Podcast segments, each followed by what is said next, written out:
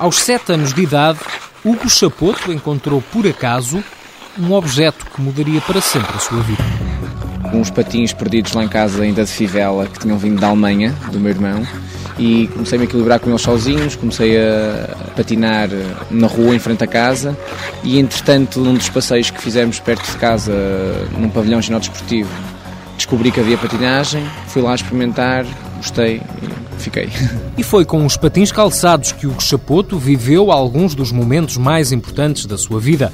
Foi campeão da Europa de Júniores de pares de dança e de quartetos e depois de quatro anos sem competir, regressou para vencer a Taça da Europa de Solo Dance e tornar-se vice-campeão do mundo da mesma categoria.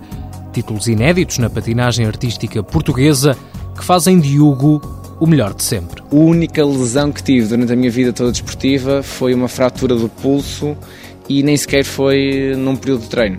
Foi num período de extra treino, portanto, eu posso dizer que a treinar patinagem nunca tive lesão nenhuma. É mesmo bom a patinar.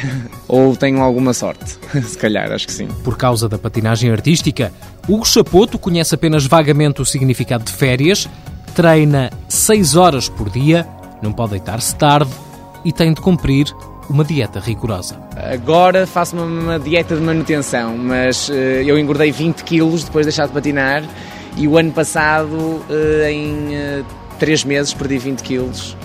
Beber muita água por dia, treinar muito, continuo a comer chocolate, que é a coisa que mais me dá prazer de comer. A única coisa que faço de especial é à noite só com uma refeição de vegetais, ou sopa, ou um prato qualquer com vegetais e fruta. E ao meio-dia almoço normalmente, claro, sem os fritos e sem os molhos e sem etc, etc.